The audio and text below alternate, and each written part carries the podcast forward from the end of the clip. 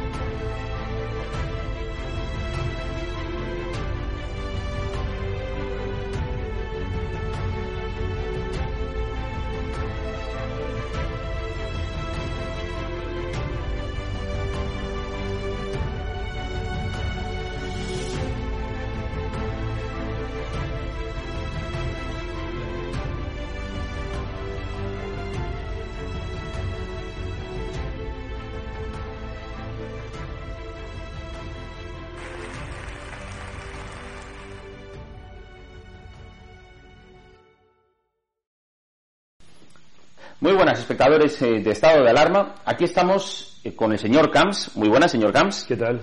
Señor Camps, como sabéis, es el eh, presidente autonómico de, los valencianos. Digo que es porque uno no deja de ser nunca presidente de los valencianos, a pesar de que, bueno, pues que, hace algunos años no ostente, digamos, esa posición en, en activo. Y hoy hemos querido venir a hablar con usted, señor Camps, porque la semana pasada vimos en las Cortes Valencianas como la señora Oltra, en una especie de huida hacia adelante, eh, delante después de que se ve cercada por la justicia, pero se ve cercada por la justicia, bueno, pues por, sus actos, porque en el caso de, los abusos sexuales de su marido, al parecer, según apunta, digamos, el informe del juez, ¿verdad? La resolución, bueno, pues eh, no hizo bien sus, sus deberes, posiblemente encubrió y ocultó, como ya hemos comentado aquí en alguna ocasión, los hechos mm, sucedidos eh, entre, bueno, pues, quién era su, marido y, la joven Maite. a día de hoy, como digo, Mónica Oltra está acercada, pero ella en una especie como de, estrategia, de teoría de la conspiración, empezó a sacar fantasmas y sacó una fotografía del señor Camps en la estación de Atocha, o sea, es decir, pero donde está todo el mundo, con nuestra compañera Cristina Seguí y con eh, Alberto de Rosa, que es consejero delegado de Rivera Salud y a quien la semana pasada también llamamos para que nos diera su opinión de todo esto. Lo más llamativo es que, claro, es decir, que haya medios, haya gente que le haya dado credibilidad a un documento tan burdo, ¿eh? señor Camps, y tan eh, en ridículo, como puede ser una fotografía, eh, como digo, en, la propia bueno, pues, zona de, de, espera de embarque de la estación de Atocha, donde, pues bueno, pues no sé si alguien quiere realmente urdir alguna trama, desde luego no lo hace en Atocha, donde se le puede ver y donde puede estar Valdoví, el, diputado de, de Compromís, Joan Valdoví, el diputado de Compromís en el Congreso, que parece ser que él fue quien hizo a escondidas, a hurtadillas, señor Camps, la fotografía. ¿Qué, qué, qué, qué le parece ese, ese argumento tan peregrino? Eh, primero es un argumento absolutamente eh, absurdo, como usted dice, peregrino. Es la búsqueda de una suerte de estrategia para eh, disolver su responsabilidad según el juez de instrucción que ha podido tener esta causa tan escabrosa, tan triste y tan dolorosísima, porque aquí eh, la persona eh, realmente afectada a la que tenemos que proteger, es a la niña. Y en cualquier caso, eh, lo que tenemos que intentar explicar respecto de esa hipotética conspiración es que estamos hablando de la defensa de Oltra respecto de una instrucción de un juez que ha pedido su imputación ante el Tribunal Superior de Justicia. Por tanto, la conspiración de haber existido, que no existió nunca, habría sido ya disuelta durante todo el proceso de la instrucción e investigación. Es una tontería, efectivamente, lo de la estación de Atocha. Si es Valdoví el que hizo la fotografía, yo creo que la cosa todavía tiene tintes más humorísticos de los que ya tiene eh, por la tragedia que se está viviendo por parte de la propia Oltra, que ya tiene la propia presencia de la fotografía en un debate en el que se le está pidiendo cuentas por parte de la oposición respecto a esta cuestión de la petición de la, de la imputación.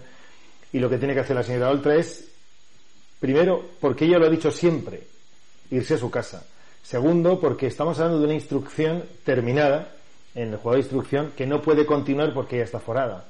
Recuerdo que tanto ella como los de Podemos, como toda la gente que ha estado en torno a estos ámbitos políticos extremados y radicales, han pedido siempre la desaparición de los aforamientos. Si Oltra no estuviese aforada en estos momentos, ya estaría imputada por este eh, juez de instrucción que pide, a su vez, al TSJ por estar aforada en este tribunal que sea imputada. En tercer lugar, estamos hablando de una instrucción a la que han acudido eh, muchas personas en relación con esta cuestión de la eh, Consellería de la que ella es eh, la responsable. Por lo tanto, no estamos hablando de personas periféricas, circunstancias aledañas al problema en sí, a la circunstancia concreta, sino que estamos hablando de funcionarios de altos cargos directamente relacionados con Mónica Oltra y que han ido apuntando en toda la investigación a que el juez al final haya pedido su, su imputación. Y en última instancia recordar algo que me parece muy importante. Cuando el juez Garzón envió a Valencia la petición de mi imputación por el tema de los trajes, estaba hablando el señor Garzón de una relación que luego nada tuvo que ver con lo que continuó siendo aquella investigación, que terminó en una absolución para mi persona, eh, nada que ver con lo que realmente luego fue la instrucción. Es decir, eran cuatro papeles que había encontrado Garzón en no sé muy bien dónde y había decidido que aquello tenía que seguir siendo investigado por el TSJ porque yo en aquel momento estaba forado como presidente de la Generalitat al TSJ. Aquí no estamos hablando de cuatro papeles. Aquí no estamos hablando de una instrucción a lo garzón. Estamos hablando de una instrucción que está cerrada y que no puede más que abocar en una imputación a la señora Oltra. Esto lo sabe la señora Oltra y esto lo sabe el señor Puig. No estamos hablando de la posibilidad de que al final no sea imputada en el TSJ. No hay otra salida. El TSJ tiene que imputarla sí o sí, porque es el trabajo realizado por un compañero magistrado suyo. Sí, sería un escándalo. Absoluto, absoluto. Ya le digo que en mi caso lo que llegó y fui imputado fueron cuatro papeles mal cogidos por Garzón enviados al TSJ de Valencia y en este caso estamos hablando de una instrucción que se abre después de que un juez del TSJ dijese que en ese momento no veía nada punible para la señora Oltra y que le pedía al juez de instrucción que hiciera una instrucción con Milfo para terminar con eh, la consecuencia de si imputar a la señora Oltra o no imputarla. Es decir, que ella sabe que ya está imputada. No lo está porque está forada, no lo está porque formalmente no lo está todavía por el TSJ, pero ella es consciente que todo el proceso que se ha desarrollado en la investigación lleva camino de su imputación. Ella ha actuado de forma eh, muy violenta durante estos años en los que gobernaba el Partido Popular. Ha sido muy violenta conmigo, ha sido muy violenta con Rita Barberá, ha sido muy violenta con compañeros míos de partido, muy violenta. Ha llegado a ser muy violenta con las camisetas, con las insidias, en sus parlamentos, muy violenta en muchos platos de televisión de toda España, por los que ya no aparece.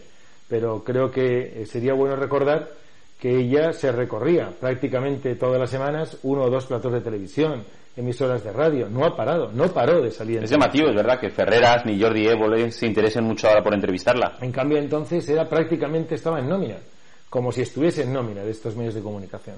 Bueno, y ahora ha desaparecido de todos ellos. Aparece el otro día con una mascarilla eh, y detrás de la mascarilla con una fotografía de una, eh, de una tarde cualquiera en la estación de Atocha eh, en una conversación casual que se produce en aquel momento. Pero en cualquier caso esta cuestión solo le da un tinte de humor a esta tragedia que está viviendo la comunidad valenciana con una vicepresidenta que los valencianos nos merecemos. Pero además el que se vaya la señora Oltra tiene una consecuencia muy importante para la política valenciana. Ella abrió una etapa de populismo, de crispación, de scratches, de persecución, hasta física, en las calles, de pancartas, de manifestaciones, de ridiculización de los eh, responsables políticos que estábamos gobernando en aquel momento. Ella inició una etapa trágica, negra, horrorosa, que debemos intentar apartar para siempre de la historia de la comunidad valenciana. Ella rompió con la imagen de una comunidad autónoma de prosperidad y de trabajo y de esfuerzo de tantos valencianos que hacen posible y gente que ha venido de fuera que la comunidad valenciana se hubiese puesto en el lugar, el lugar que le correspondía en lo más alto del ranking de las comunidades autónomas y de las regiones europeas. Pero ella, con su apartamiento de la política, que es lo que debería hacer ya, por dignidad y por dignidad del cargo que en estos momentos ostenta, con su salida del gobierno, terminaría una etapa eh, que ha sido muy triste para la comunidad valenciana. La peor etapa política abierta por ella y que cerraría su salida de la política. Debe acompañarle también el señor Puig, que en claro, lo que iba a preguntar yo también. En estos momentos tiene muchas responsabilidades también abiertas. Están cogidos de la mano ahora, cogidos de la mano porque los dos están en situaciones muy similares. La señora Oltra por la petición de imputación por parte del juez instructor y el señor Puig porque, imagínese si estuviésemos gobernando nosotros. Se dice, según dice la instrucción, que tiene un hermano, que este hermano ha recibido subvenciones para la misma cosa de distintas administraciones gobernadas por la izquierda, en Aragón, en Cataluña, en la Comunidad Valenciana. En el caso de la Comunidad Valenciana, además, una administración que gobierna el propio Puig y es subvención dada a su propio hermano. Y ahora además hemos ido conociendo que su propio hermano tenía de una u otra manera contratado al hijo de Chimo Puig, sobrino de su hermano, pero hijo del presidente de la Generalitat, a la hermana, a cuñada, a, personas de su entorno familiar. ¿no? Es verdaderamente un clan, ¿no? Es decir, un caso de nepotismo. Un clan, un clan, subvencionado. Claro, esto también es inaguantable, es insufrible. Eh, el señor Puig ha firmado muchas de las querellas contra mí. Todas ellas, de momento, mm, como bien sabe, todavía me queda alguna por ahí. Nueve ya eh, han sido archivadas, sobreseídas o absueltas.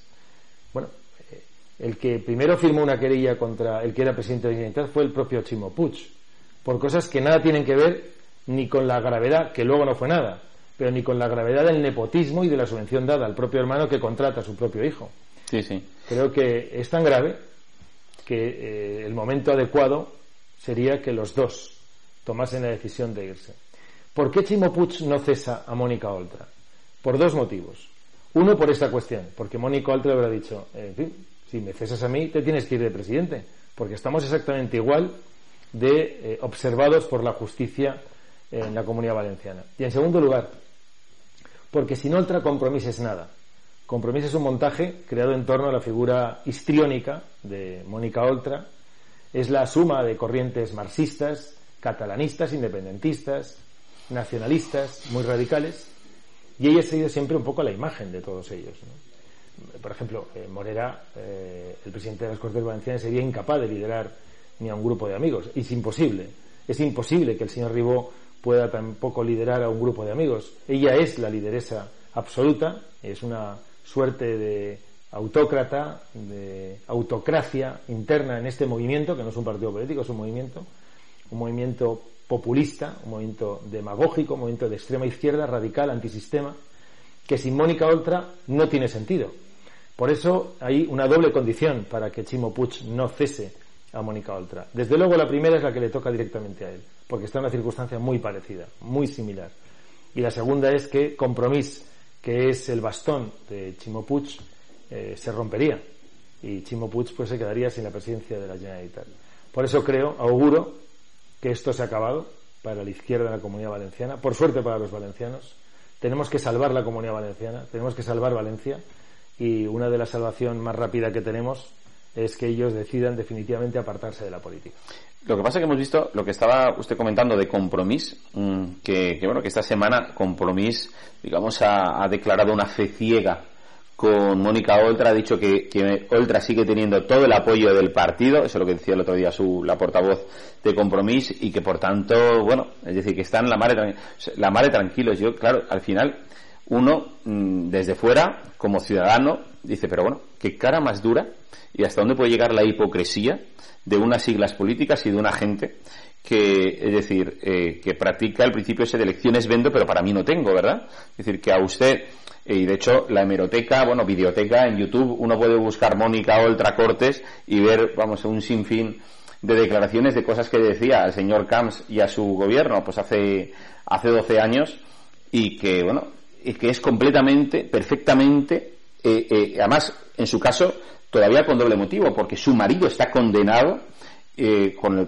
en su caso, bueno, pues no había nada, eran pues solo titulares periodísticos de una serie de, medios de comunicación eh, atados al pesebre de la izquierda que vendían, ¿no? que, que, aireaban ahí una serie de, de, historias. Pero es que en lo de Oltra hay un juez que ha pedido su imputación y, y nada, y ella, bueno, pues lo de la dignidad que decía, la dignidad de los políticos, el daño a las instituciones, claro, o sea, el daño que están haciendo, digamos usted, el, señor Puig y la señora Oltra en este momento a una institución tan sagrada para nuestra eh, convivencia no política y social de los valencianos como es la Generalitat es tremenda, ¿no cree? Desde luego, es un daño tremendo, pero ya no solo por esta circunstancia, que es gravísima, sino porque además no podemos olvidar que ellos tienen que abandonar el gobierno porque no han trabajado nada, no han hecho nada, no han invertido nada, no han puesto en marcha ningún proyecto en ningún ámbito, el de la agricultura, el de la industria, el de la cultura, el de la educación, el de la sanidad, no han hecho nada absolutamente. Cero. Está endeudada la comunidad valenciana 100 veces por encima que lo estaba cuando criticaba mi endeudamiento, que iba a la inversión y a las cosas que se hicieron, proyectos, colegios, hospitales, equipamientos, depuradoras. Ellos no han hecho una sola depuradora, un solo colegio, un solo hospital, nada, cero. Están endeudados solo han mantenido con las críticas que he tenido que escuchar durante todos estos años. Ahora han abierto la Ciudad de la Luz, la han reabierto.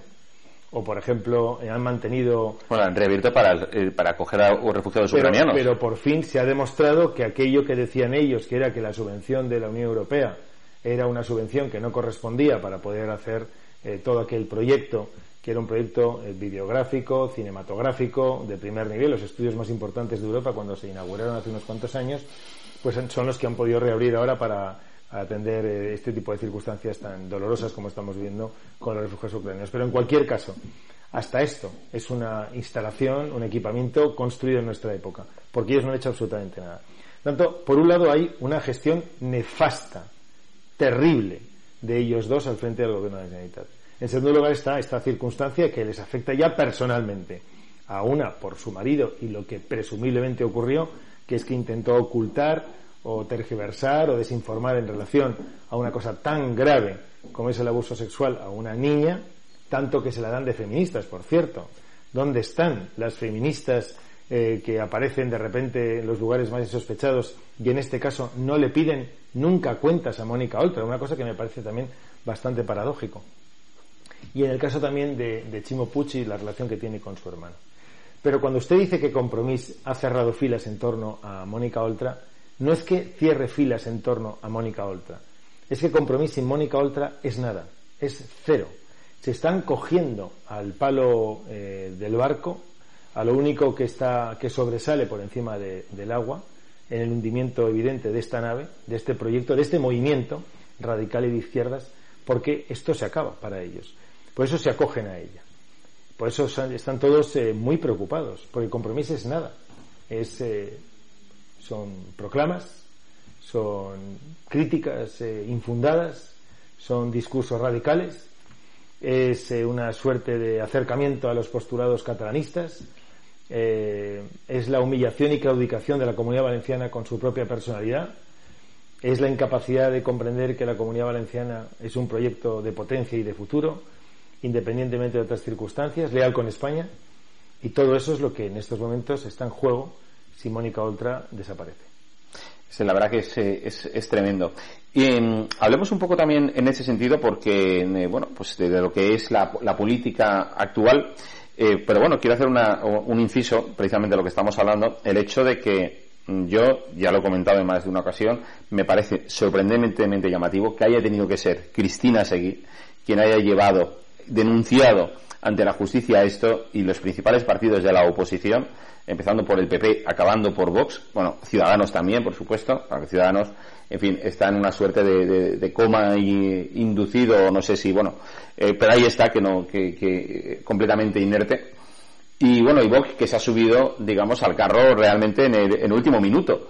Pero es llamativo que con, en su época, vamos, ahí estaba la izquierda, eh, bueno, pues por supuesto, acompasada con, con, la checa mediática, pues eh, sacando eh, titular tras titular contra para, pues, para, mm, para castigar, digamos, para calumniar con, con lo que era, digamos, su gobierno y sus y las personas que lo conformaban. Pero aquí hemos visto, por un lado, es decir, que los políticos no han hecho nada, o sea, los políticos de la derecha, y por otro lado, los medios de comunicación de la derecha, en lugar de estar sacando titulares, o sea, a mí me sorprende, por ejemplo, que periódicos locales en Valencia, de, supuestamente de derecha, le dedicaban más titulares a usted, competían más con los periódicos de la izquierda o con las televisiones de la izquierda a ver quién daba, decía, la, barbaridad más grande, ¿eh? que ahora con el tema de Oltra. O sea, lo que hemos sabido, o sea, ha sido, claro, a golpe uno, de lo que ha hecho Cristina Seguí. Dos, bueno, pues esos vídeos que han trascendido donde se ve, mm, bueno, pues el, vamos, con unas afirmaciones o unas interpelaciones cuando está interrogando el juez a los diferentes eh, testigos o a las diferentes personas llamadas a declarar, que vamos, que les deja completamente desarmados, porque se hace preguntas tan obvias. Oiga, ¿cómo pueden decir, por ejemplo, lo del famoso FAC, que no sabían nada si ustedes habían dado registro de entrada al FAC? Bueno, cosas así. Entonces, quería saber su opinión al respecto sobre el tema del papel que han hecho los, los partidos de la derecha y, bueno, y también a nivel de medios de comunicación. La verdad es que eh, hay una diferencia grande entre unos y otros, la derecha y la izquierda. ¿Es así? La derecha construye, la derecha eh, propone, la derecha intenta que las cosas funcionen y la izquierda pues intenta eh, la destrucción constante del adversario mediante el medio que corresponda. Yo creo que esta es un poco la, la cuestión. Eh, realmente, yo por ejemplo en mi época de presidente ocurrieron cosas entre dirigentes de la izquierda y nunca hice de eso eh, una cuestión de, de, gabinete. Yo me dedicaba a trabajar y a hacer mis cosas y tal. Es, es una cuestión, es un problema endémico que tenemos en el centro derecha español que no ocurre solo en España, ¿eh? ocurre en Francia, ocurre en Alemania, ocurre en Italia, ocurre en el Reino Unido. La izquierda es más agresiva para destruir al adversario y nosotros somos más agresivos en el trabajo diario e intentar hacer cosas, hacer colegios y hospitales o mejorar la calidad de vida de la gente. Es la verdad, es así, es la diferencia entre ellos y nosotros. Por eso, siempre que gobierna la derecha en cualquier país, el país progresa, el país genera empleo, el país genera prosperidad y siempre gobierna la izquierda, los países crean, crean paro, los países eh, crean pobreza y los países no progresan. Es, una, es un axioma. Podemos coger el Reino Unido, Alemania, Francia, Italia, España, Países Bajos, el país que queramos. Y nos daremos cuenta siempre que en las fracciones de épocas donde gobierna la derecha, centro-derecha, estos países han progresado. Y cuando gobierna la izquierda, todo es demagogia, todos son discursos, todo es separación de la sociedad, todo es división, todo es crispación, todo es ataque, todo es investigación política a lo que hicieron hace no sé cuantísimos años no sé quién, todo es revisionismo, todo es una vuelta al pasado.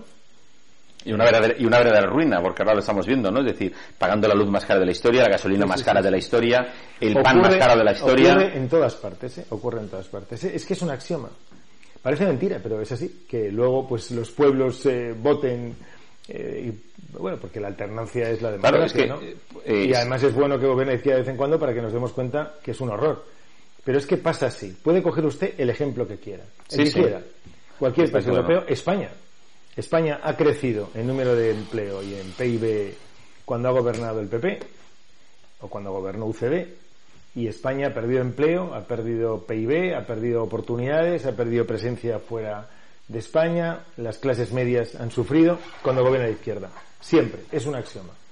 De hecho, por ejemplo, le quería decir yo el caso de, Sánchez, que ahora lo echa todo la culpa a Putin de todo, ¿no? Todos los grandes males de este país, la culpa es de Putin. Y sin embargo, por ejemplo, hago este inciso, el caso de, lo del gas. Hemos visto cómo Argelia le ha dicho al señor Sánchez así, ahora tú te, te, lanzas a abrazar a Marruecos sin haber hecho, y bueno, con la oposición, por supuesto, del Congreso, sin haber eh, planteado un debate sosegado ni nada, pues ahora mira, nosotros cambiamos de socios y nuestro socio preferente ahora va a ser Italia. y a España no van a subir el gas y los españoles vamos a pagar más dinero por el gas que consumimos y todo, bueno, se lo tendremos que agradecer a Sánchez. Pero es lo que usted dice efectivamente cuando... Si, me permite respecto a esta cuestión de Sánchez. Eh, la política de Sánchez, la etapa esta de Sánchez, la podemos calificar de, de muchas maneras, ¿no? Pero hay una de ellas que creo que resume muy bien lo que Sánchez está haciendo durante todos estos años. Se llama claudicación. Sánchez comenzó claudicando ante los comunistas y los incorporó al gobierno, Podemos, siendo el primer y único gobierno occidental con eh, ministros comunistas en el gobierno. Por eso también hemos perdido mucha fuerza en Europa y mucha credibilidad, tanto desde el punto de vista de inversiones extranjeras como desde el punto de vista político institucional. Somos un gobierno en ese aspecto que no es de fiar porque hay comunistas dentro del gobierno. Ha claudicado frente a los nacionalistas independentistas, a los que indultó en una suerte de amnistía encubierta, prohibida por la Constitución, en estos indultos generalizados. Ha claudicado ante ETA, a la que le está permitiendo que los presos vayan yéndose hacia el País Vasco, al gobierno vasco le ha dado la competencia en materia de prisiones y los etarras van saliendo de la cárcel día sí, día también.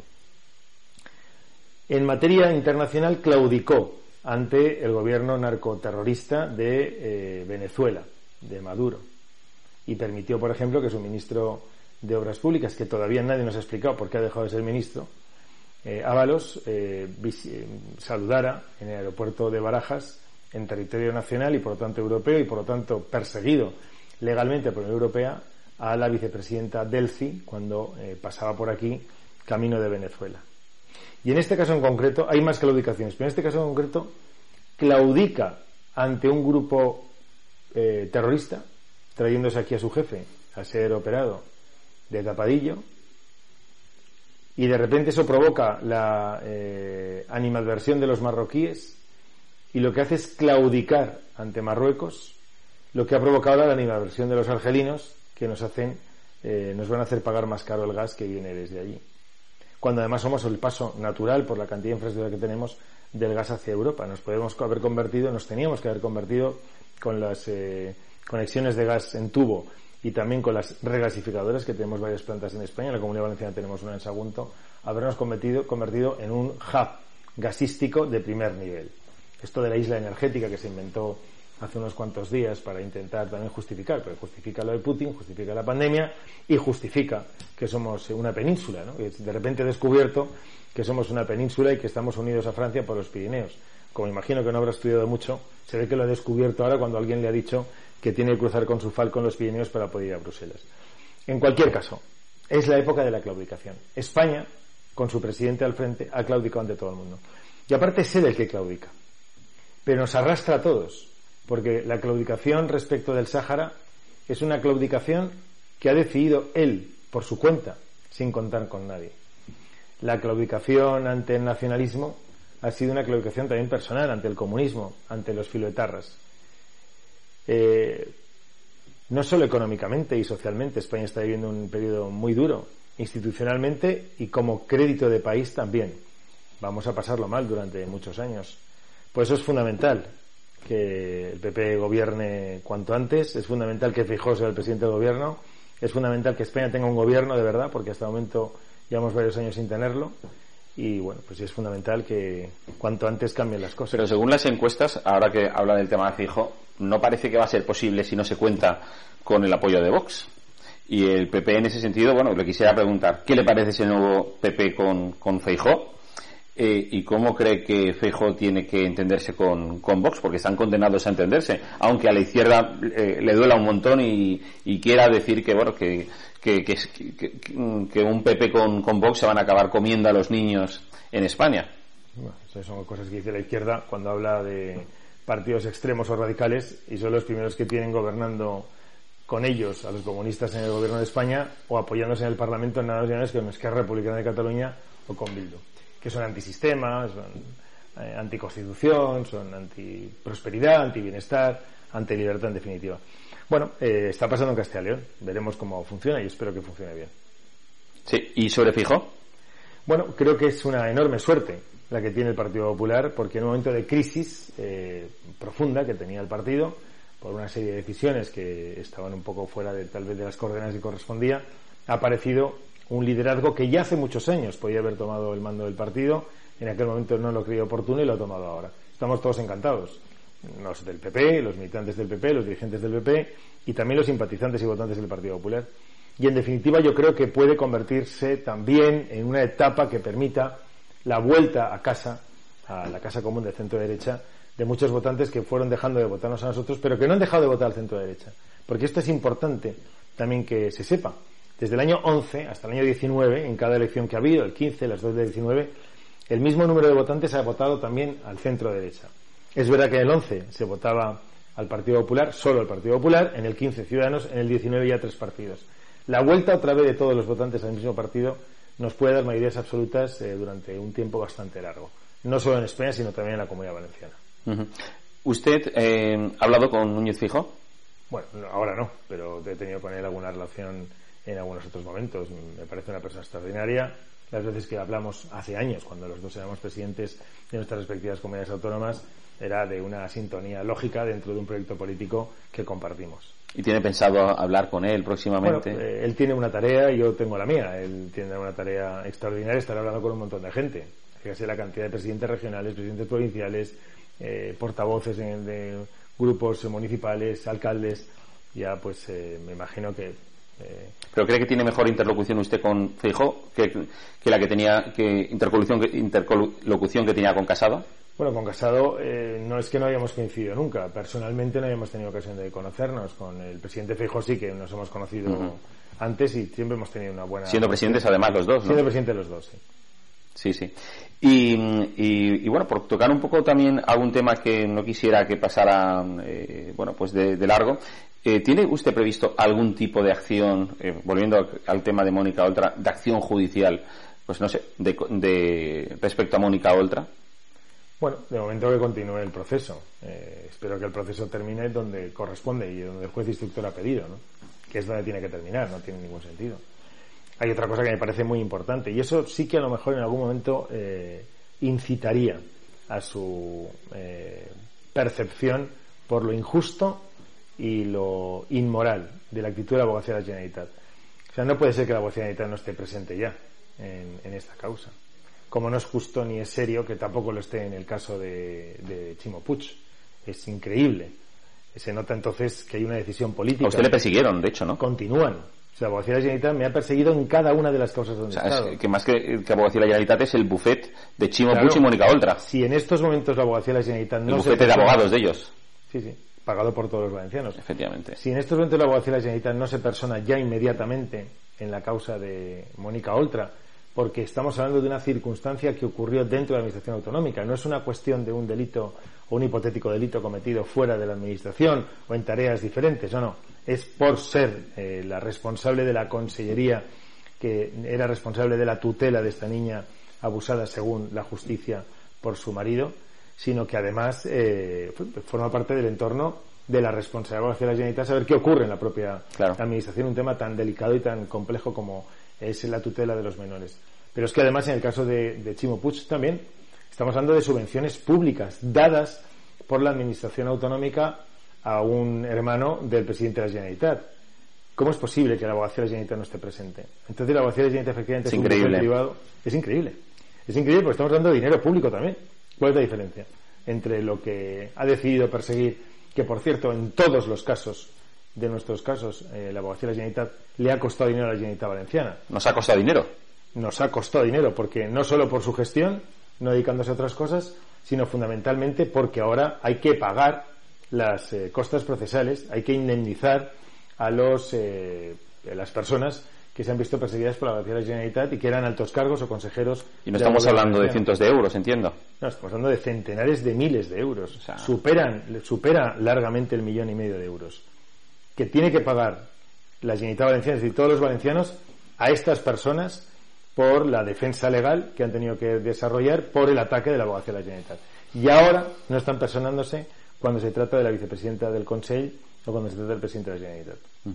Eh, señor Camps, y respecto a su, digamos, horizonte político, porque en más de alguna ocasión usted ha mostrado su, su deseo, ¿verdad?, de concurrir eh, por Valencia, bueno, pues a, pues a, las listas municipales por el Partido Popular eh, a la alcaldía de la ciudad de Valencia. ¿Sigue usted manteniendo ese, ese deseo con la misma intensidad que la hace hace unos meses? Sí, con más todavía, si cabe. Me haría mucha ilusión. Eso depende del Partido Popular que decida quién tiene que ser el candidato.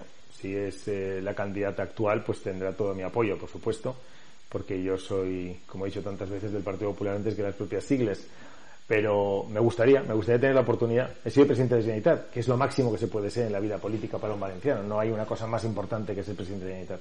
Y estoy súper agradecido y además con las votaciones reiteradas de apoyo eh, de, mis, de mis conciudadanos en cada una de las elecciones a las que me presenté como candidato. En cualquier caso, soy de Valencia, he nacido en Valencia ciudad, me he desarrollado en Valencia ciudad toda mi vida eh, personal, familiar, profesional, eh, de amistad. Eh, amo esta ciudad. He participado de todas las tradiciones de la ciudad, desde las fallas hasta eh, el mundo pues en torno a, las fiestas patronales, la, viajes separados, el traslado, la misa de infantes. Soy de un socio de uno de los clubes de, aquí de la ciudad, lo soy de, mi padre, mi abuelo, mis primeros, digamos, recuerdos de la infancia vienen en Mestalla, eh, con mi abuelo, con mi padre, y yo con mis hijos. Sigo siendo socio, uno de los más eh, veteranos que tiene el club. Eh, en fin, he estudiado aquí, me he formado aquí, mis abuelos han vivido aquí, no sé cómo explicarle. todo, los negocios de mi, de, de mi, familia estaban en la ciudad, amo esta ciudad, la conozco, fui concejal de tráfico, eso me hizo conocer muy pronto, porque tenía 28 años, muy pronto en mi actividad política cómo funciona una ciudad, porque el tráfico lo es prácticamente toda la movilidad. Es una de las cosas más atacadas hoy por la izquierda de forma ideológica y radical y absurda en la movilidad de la ciudad. Eh, fui presidente de la empresa de transportes. Eh, se alcanzó el récord de número de viajeros en la historia. Ahora estamos cerca de 10 millones por debajo de lo que se alcanzó cuando yo era presidente de la MT. Que es que una cifra que no se daba desde el año 75, cuando comenzó el boom del automóvil en la ciudad, o sea que tenemos ahora el, transporte público en Valencia tiene las nuevas cifras del año 75. Sí, sí. no, no, no, no, no, Yo conseguí superar el, ah, año más importante de la historia de la MT, que era Saltup en aquel momento, fue el año 75, 74-75. Con el boom del automóvil empezó a caer el número de viajeros. Cuando llegó el Partido Popular al gobierno del ayuntamiento, cuando empezamos a modificar la flota de autobuses, a mejorarla, a hacerlos de plataforma lisa, a hacerlo de las marquesinas, hacer un montón de mejoras en el funcionamiento, las nuevas cocheras taller en San Isidro, hacer las mejoras que hicimos de comodidad y de fiabilidad del autobús, conseguimos, después de una bajada constante desde los años 70, años 80, gobernando el PSOE ya, conseguimos superar en mi época la cifra mítica del 75. ¿De acuerdo? Es que ahora estamos por debajo de la del 75 y de la del 2000, de la, del año 94-95. Ha caído el número de usuarios del transporte público. Esta gente que se da tan del transporte público, que son de izquierda, que se pasan el día hablando de estas cosas, he de decirles que estos momentos el transporte público tiene, la MT, menos viajeros de cuando yo fui eh, presidente de la empresa municipal de transporte. El caso es que me conozco la ciudad, fui luego concejal de Hacienda, presidente de alcalde, y bueno, mm, luego pues he sido alguna cosa más, consejero de Cultura, Educación, he hecho cosas aquí en Valencia, como presidente de he hecho cosas aquí en Valencia, ¿no? Mm, infraestructuras, equipamientos, de las ciencias que me tocó eh, relanzarla y terminar eh, obras importantes que se hicieron allí. Pues, terminamos el Palo de Lesats, el Palo de la Ópera y lo abrimos. El Ágora se construyó en mi época. Se construyeron ejes túneles. Eh, las obras del metro se hicieron cuando yo era concejal de tráfico y de transporte, las obras del tranvía, la regeneración de la ciudad, la apertura de calles, los ejes viales. en definitiva, me conozco mucho la ciudad, la quiero mucho, soy de aquí y me encantaría tener la oportunidad eh, pues de culminar un proyecto que han congelado durante ocho años, siete años, de gobierno social comunista y que necesita de una reactivación rápida para que Valencia vuelva a colocarse en el lugar donde la dejamos en los momentos de gobiernos del Partido Popular. Sí, porque, porque precisamente eh, hago aquí un inciso, la Copa América, es decir, la Copa América se la ha regalado eh, Chimo Puig, eh, Joan Ribó, Mónica otras se la han regalado a Barcelona. O sea, es curioso que el mismo partido que aquí la niega, es ese mismo partido de la extrema izquierda, en Barcelona lo acoge con los brazos abiertos. Sí, sí. Es decir, y para Valencia es una doble tragedia La primera, tenemos la infraestructura perfectamente preparada para poderlo hacer. Valencia se había convertido en una ciudad de prosperidad y de proyección internacional gracias a Américas Cup, a la Fórmula 1, que desde luego eh, intentaría que el país del Grau, a ver si todavía no lo destruyen, pueda convertirse, como hemos visto estos días en Melbourne, en un circuito urbano extraordinario, eh, con zonas verdes eh, y volver otra vez a tener esa proyección mundial de la Fórmula 1 después de 10 años perseguido eh, por la Fórmula 1, por si se habían hecho esto o lo otro, y se ha demostrado que no se hizo nada más que cosas bien hechas y que además el circuito lo pagan los promotores, que es lo que tiene que ocurrir y espero que sea así, aunque están intentando quitarles paradójicamente a los propios privados promotores y propietarios del suelo el coste de la ejecución de las obras que está convenido entre el Intendente de la Generalitat, bueno, pues eh, la America's Cup. En este caso, la America's Cup. La America's Cup eh, no solo es un elemento de proyección y de potencia de la ciudad, por lo tanto es una tragedia que no la tengamos, teniendo la infraestructura para poderla hacer y siendo el mejor sitio para que se pudiese realizar, sino que además ha ido a Barcelona. Barcelona es nuestro gran competidor en el ámbito del Mediterráneo español y del Mediterráneo europeo. Es nuestro gran competidor. Bueno, Barcelona es una ciudad preciosa y me encanta Barcelona, es una ciudad eh, muy potente, cosmopolita, pero es nuestra competidora. A más Barcelona, menos Valencia, a más Valencia, menos Barcelona. Esta es la realidad porque competimos en el mismo espacio. El puerto de Valencia que está retrasando el, gobierno de Ribó la, ampliación norte fundamental para que el puerto siga siendo el líder del Mediterráneo, el líder de los puertos españoles, por supuesto, eso también va en menoscabo del puerto de Valencia, va en menoscabo de la va en favor de nuestro competidor. Que la América Cup haya ido a Barcelona es un problema económico también muy grave para Valencia, porque es el competidor que tenemos, como le decía antes, en el mismo ámbito geográfico, el ámbito económico eh, que compone la región mediterránea, todo el arco mediterráneo español. Y eso es grave, grave porque cuando uno lidera una ciudad tiene que ser consciente de muchas cosas. Uno que tiene que procurar que la ciudad funcione y funcione bien. Dos, que la ciudad sea acogedora. Tres, que la ciudad tenga prosperidad y proyección de futuro. Cuatro, que haya un proyecto coherente en el que todo el mundo se ponga en marcha detrás de él. Y cinco, y muy importante, saber cuáles son nuestros competidores, porque el mundo es del, que compite, del que tiene armas para poder estar en mejores condiciones para dar un paso hacia adelante por, delante de los demás. Y en este caso hemos dado muchos pasos hacia atrás con este gobierno y con esta decisión también ideológica, demagógica y fruto también, que es más grave si le, si le parece conveniente, fruto de la pereza. Tenemos unos gobernantes perezosos que no les gusta trabajar y pelear que venga la America's Cup y pelear y luchar porque haya cosas en Valencia y pelear porque Valencia sea una ciudad potente y sea abierta y sea acogedora es trabajar y arribó a Puig a Oltra trabajar son unos, vagos. Sí integrales. Les cuesta les gusta hablar. Les gusta coger el micrófono les gusta eh, la insidia les gusta la descalificación política. La extrema derecha los radicales el pasado eso les encanta. Pero lo que es trabajar, conjugar el verbo trabajar, les cuesta. Y claro, cuando uno está al frente de una institución como el Ayuntamiento de Valencia, por supuesto la Generalitat Valenciana, tiene que conjugar el verbo trabajar, tiene que trabajar de lunes a domingo, mañana, tarde y noche. Y ellos no, eh, las vacaciones no existen. Las vacaciones del verano, las vacaciones de Semana Santa, se cogen todas las vacaciones, desaparecen de repente de la realidad social, no, no pasean la ciudad, no la pasean. No quieren clases de religión, pero luego bien que disfrutan las vacaciones que tienen un, simbolismo religioso, ¿verdad? Sí, desde luego. No, no, no van por la ciudad, no. no yo no he visto arriba recorriéndose los barrios, pero de verdad. Cada vez que va, va uno eh, se encuentra con una sonora pitada por la inseguridad que en Valencia bueno pues existe en estos momentos en determinados barrios. No, pero es que lo que no podéis empezar a, a pasear ahora. Oiga, sabedme el Cabañal. ¿Qué han hecho en el Cabañal? Nada. Salven el Lorta. ¿Qué han hecho con la huerta? Nada. Salven el Botánico. ¿Qué han hecho con el Botánico? Nada. Bueno, sí, ustedes? darle subvenciones al chiringuito que haya montado. A Salvem. ¿Y dónde están, por cierto, los del Salvem? Han desaparecido. Disfrutando de la, huerta sigue igual, el cabañal sigue igual, el botánico sigue igual. No han hecho nada. Cero cosas. Cero cosas. Destruir la movilidad de la ciudad de Valencia, eso sí, que se había convertido en nuestra época en la ciudad con mejor movilidad de toda Europa.